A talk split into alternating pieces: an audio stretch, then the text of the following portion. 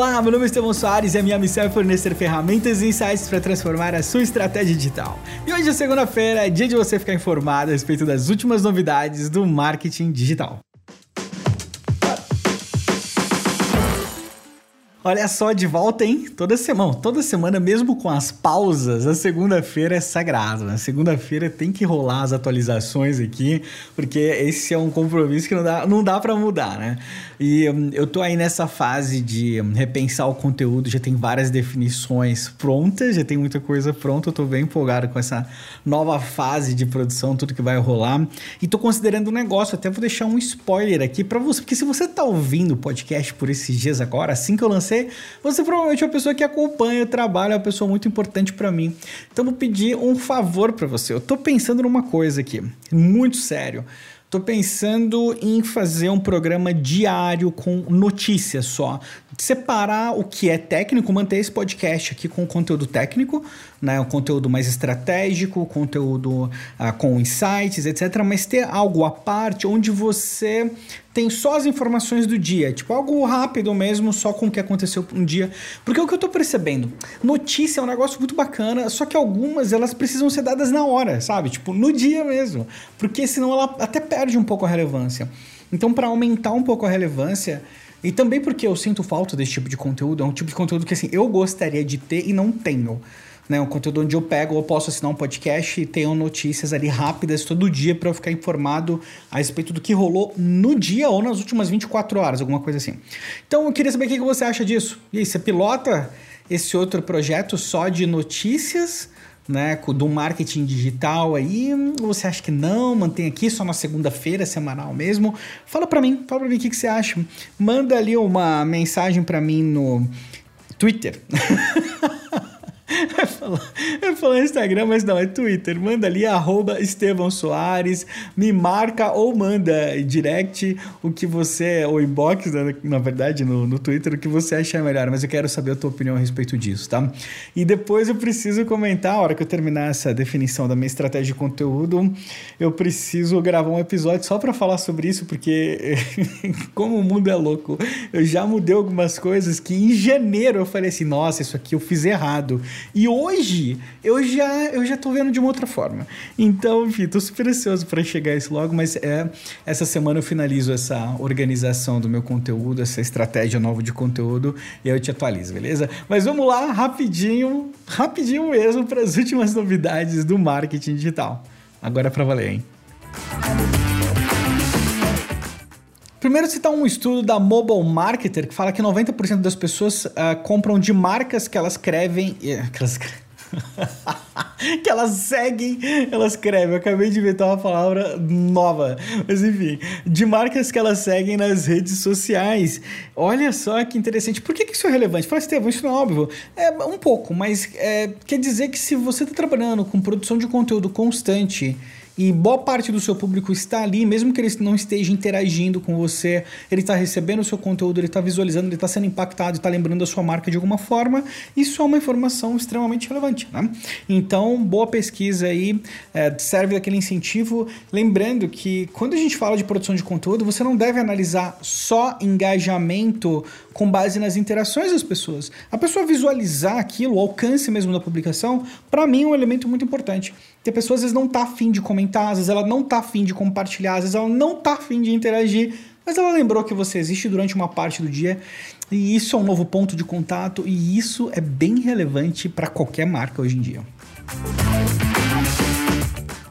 Eu já tinha comentado antes, mas agora valendo, né? O LinkedIn acrescentou o recurso de enquetes. Então estão rolando as enquetes ali no LinkedIn, só para te avisar mesmo. Outra notícia, o Eric Schmidt do Google, ele deixou de ter uma função operacional e agora ele vai ter uma função mais de negócios estratégicas.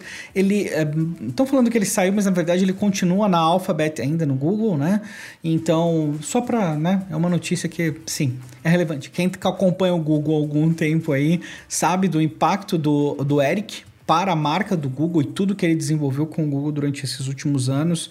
é algo não da mesma forma, mas semelhante ao que aconteceu no com o Bill Gates quando ele saiu da Microsoft. Algo talvez é, mais ou menos assim no mesmo, no mesmo, no mesmo patamar. Ah, uma outra notícia totalmente diferente, eu tô falando várias emendadas agora, tá? uma pesquisa feita com 7 mil consumidores em sete países diferentes agora, no mês de abril. Né? Descobriu que boa parte deles. Eu esqueci a porcentagem aqui. Caramba, eu perdi a porcentagem. Eu, eu, sei que a pesquisa que eu anotei aqui é da Media Science e da Mito. E, enfim, eu perdi a porcentagem, mas era uma grande maioria das. Caraca, eu não acredito que eu fiz isso. Boa parte das pessoas não estão afim de ficar recebendo só uh, notícias e anúncios relacionados à Covid. Então, toma muito cuidado com isso. Na verdade, isso fica um alerta. Desconsidera a especificidade da pesquisa, porque infelizmente eu não estou lembrando aqui a porcentagem, óbvio, mas é uma informação relevante. Se você está produzindo conteúdo para redes sociais, aí fica de olho nisso, porque pode ser algum problema se você continuar insistindo muito nesse assunto, tá bom? E o Twitter está testando a opção de você fazer um agendamento direto dentro da ferramenta. Bem legal, né? Bem legal. Já tinha rolado um teste semelhante no ano passado, mas não foi para frente. E eu não sei se é bem um teste para ver se eles vão adotar ou se eles já uh, aplicando isso. Não ficou muito claro para mim. Eu tô em dúvida. Mas enfim, de qualquer forma, em breve pode aparecer uma opção de você agendar os seus posts diretamente do Twitter. Olha que legal. E agora falando de Instagram, hoje o Instagram anunciou um recurso que eu gostei demais que é o Instagram Guides, o guia, né? Uh, na verdade, é uma curadoria que você pode fazer, ele tem um formato muito maravilhoso. A princípio, eu vou, eu vou ser bem honesto, a princípio eu dei uma mini surtada a hora que eu vi e eu virei pra Maria e falei: Caraca, até que enfim o Instagram colocou, copiou o formato do Snapchat, que é incrível e tá dentro dele. Mas não era, não era. Uh, o guide é o seguinte: uh, você tem ali o Stories e você vai rolando, ele vai como se fosse uma landing page com outros posts, outros conteúdos da rede que você pode fazer uma curadoria. Então vamos supor que você fez ah, uma série de vídeos aí sobre um tema específico, você vai poder montar um guia e ele tem ali as, todo, tudo isso ordenadinho, bonitinho. Só que quando você clica, ele vai direto pro post, entendeu? Então como se fosse uma, uma landing page com links de posts e você transforma isso em algo muito visual. Fica muito fácil de consumir o conteúdo. Ainda não é o que eu queria. Se você usa o Snapchat, eu acho o formato do Snapchat de notícia o formato absolutamente perfeito para consumo de notícias. Eu acho que o único motivo para o Facebook não ter feito só até agora é porque deve ser patenteado isso. Porque não faz sentido nenhum. Aquele formato é maravilhoso. Porque você pode ir navegando pelos stories e você faz um swipe para cima e pode ler um texto grande e se aprofundar numa matéria. Então, em termos de consumo de conteúdo no vertical, uh, esse, esse formato do Snapchat para mim é totalmente imbatível. Nenhuma rede faz nada próximo disso, até onde eu sei. E eu gostaria muito de ver no Instagram, né? Mas enfim, provavelmente vai ficar para o futuro. Mas mesmo assim, mesmo assim, o Instagram Guides aí promete ser um conteúdo que vai ajudar muito, especialmente na questão da curadoria. Por que, que eu acho que isso é super relevante? Porque valoriza o tempo de produção de um conteúdo que já foi passado. Por exemplo, eu tenho um monte de posts de vídeos com dicas super legais que eu dei, mas pô, faz, sei lá, dois anos. Ninguém vê mais aquilo, ninguém vai navegar no meu feed e procurar aquele conteúdo, entendeu? Agora, se hoje eu lanço uma série de indicações ali, um guia, né?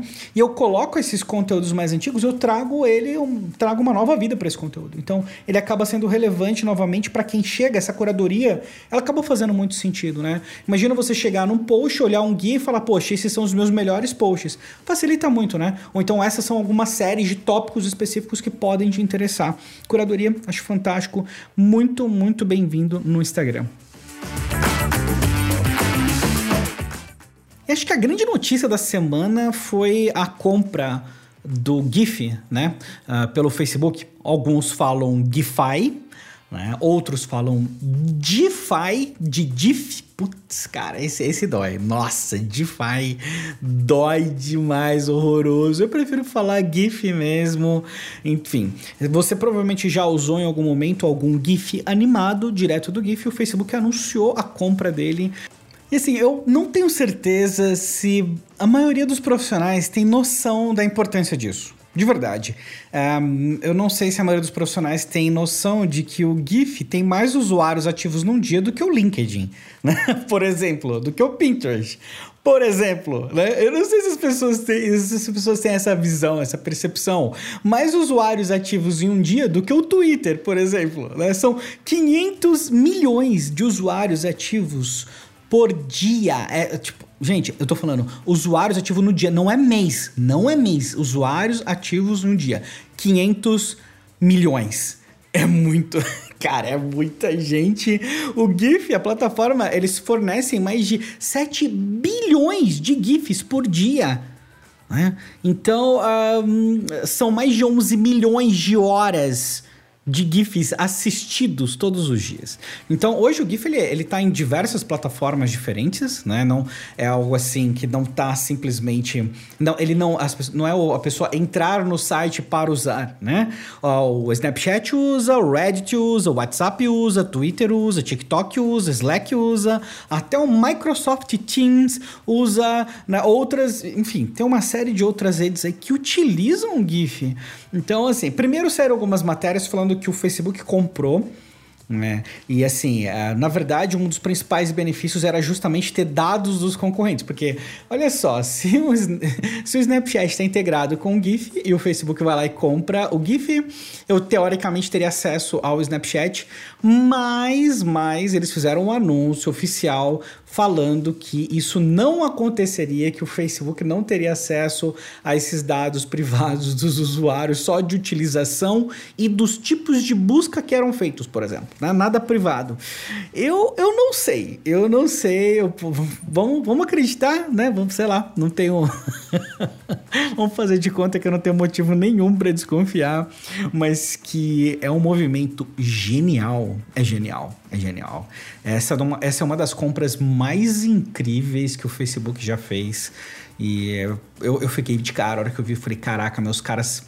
Os caras sacaram e o número de usuários, se eles incluíram o GIF agora dentro da família deles de aplicativos, né? O que é pode ser feito, pode ser feito tranquilamente, apesar dele ser mais uma plataforma para serviço, ser mais um, um dispositivo de busca, é um negócio incrível. Agora, agora, não é segredo nenhum que o GIF tem uma busca incrível, certo? Estaria o Facebook, enfim, enfim, atendendo o meu pedido de anos e anos e anos e resolvendo um dos piores problemas da plataforma, que é a busca? Porque o dia que o Facebook lançar uma busca integrada, as coisas vão mudar. O cenário de marketing digital muda instantaneamente. Então, o, o, isso já foi anunciado, tá? Para quem não, não acompanha há alguns anos aí.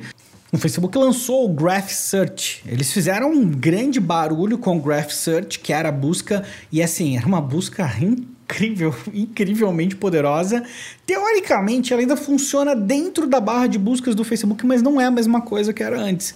Naquela época que era terra de ninguém, você poderia fazer buscas do tipo, sei lá, fotos dos amigos dos meus amigos que são solteiros e viajaram para Paris, entendeu? Dava para você fazer umas maluquices dessa, né? De uma forma ou de outra, eu acho que você até consegue fazer isso hoje, mas não da forma como era antes.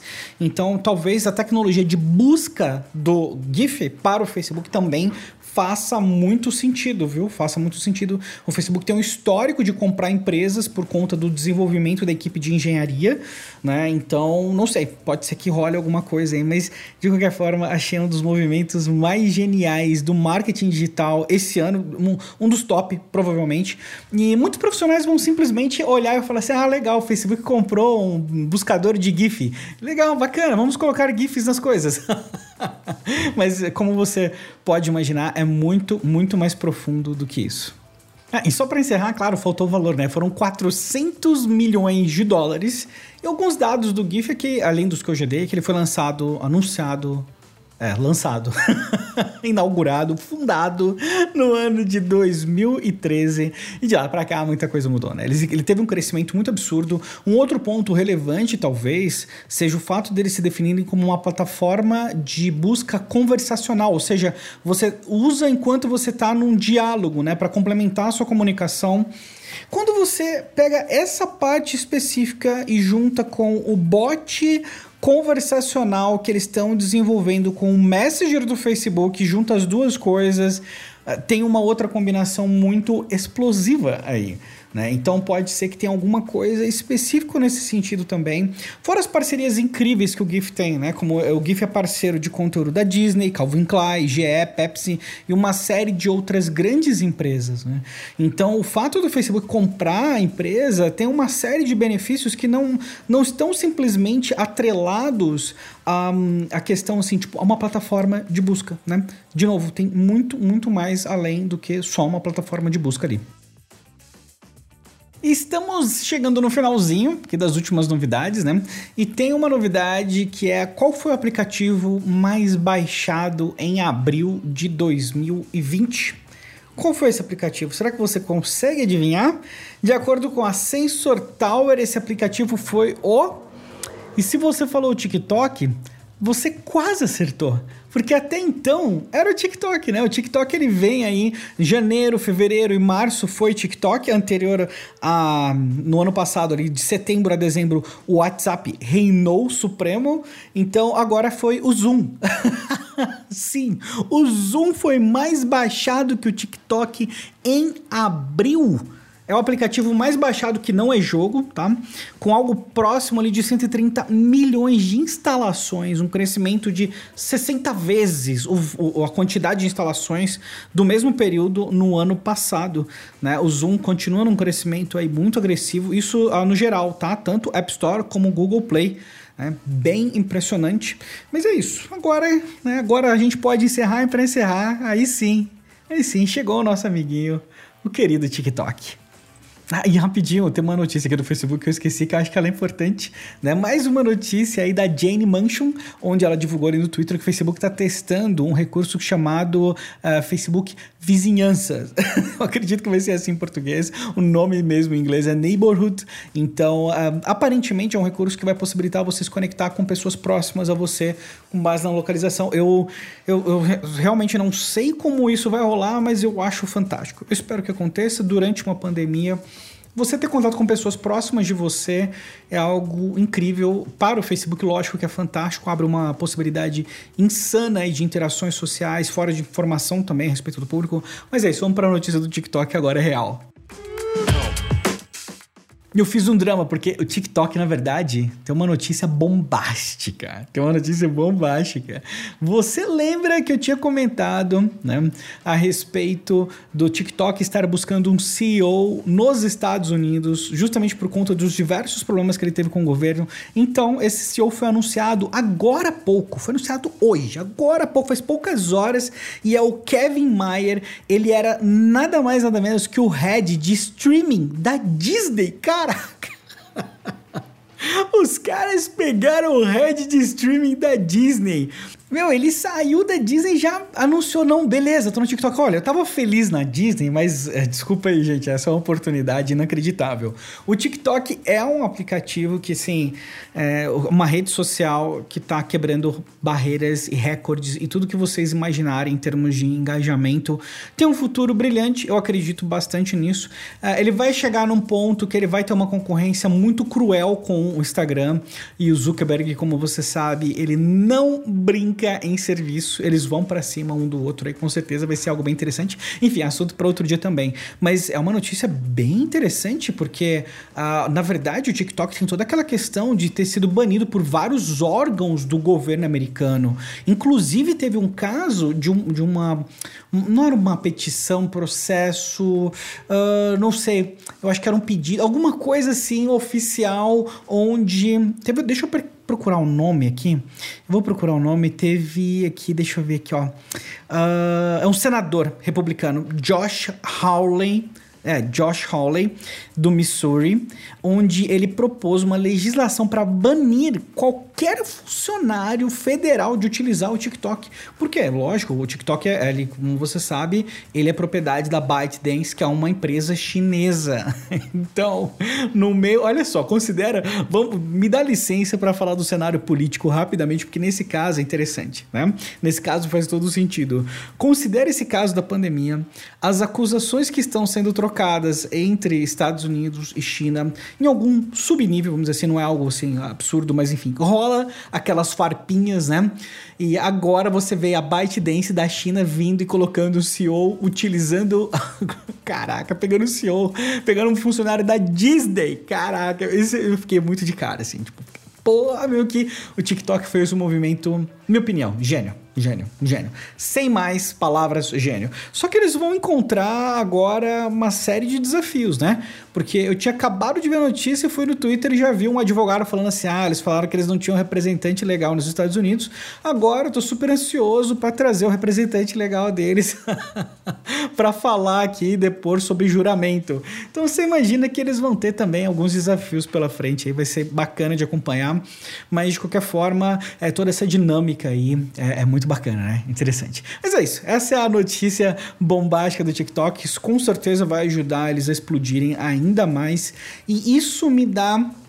Eu não li isso em nenhum lugar, mas talvez, talvez isso dê alguma indicação de possíveis parcerias para a produção de conteúdo original dentro do TikTok, mas com formato maior, como a gente vê dentro do Snapchat Sabe, uma boa parte da grana do Snapchat vem disso, inclusive, desse tipo de contrato, né?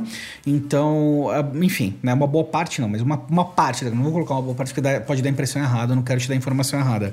Mas enfim, como a gente já viu isso acontecendo no, no Snapchat com muito sucesso, com muito sucesso, eu acho que é possível a gente ver algo parecido com uh, o TikTok, conteúdo de formato um pouco mais longo, com parcerias de produtores de conteúdo. E lógico, lógico todo mundo está olhando para o TikTok agora, e você trazer um cara da Disney facilitaria o contato com várias produtoras, mídia, etc. Então é isso. Esses são meus dois centos sobre o que aconteceu. E hum, é isso. Finalizamos. Finalizamos. Acho que, acho que é isso. Sim, era isso. Finalizamos as últimas notícias e as novidades do marketing digital. Não esquece, você quer um programa diário só com as notícias do dia ali do marketing digital? Dá sua opinião no Twitter. Você acha que é loucura? Você acha que não, não devo fazer? porque eu queria, sabe? Eu queria ouvir. Eu queria pegar o meu agregador de podcasts ali e todo dia eu vi o que, que rolou de novo no marketing digital. Porque notícias curtinhas, assim, não, não dá para fazer um programa completo nesse formato, óbvio. Tem que ser algo mais curto, pontual, 5 minutos, 8 minutos, 10 minutos, talvez no máximo, alguma coisa assim, né? Acho que depende muito da notícia também. Mas, enfim, se você acha que isso é relevante e interessante para você, e óbvio, você assinaria esse podcast, né, gratuitamente, dá um toque para mim ali no, no, no Twitter, arroba Estevão Soares, que eu quero saber a sua opinião. Beleza? É isso, eu espero espero que você esteja bem, que você fique bem e a gente se fala em breve. Essa semana ainda estou finalizando minha estratégia de conteúdo, mas logo a gente volta a se falar com muito mais frequência, beleza? Eu quase dei um spoiler aqui das coisas que eu vou fazer, mas eu cortei a tempo. Mas é isso. Um abraço para você.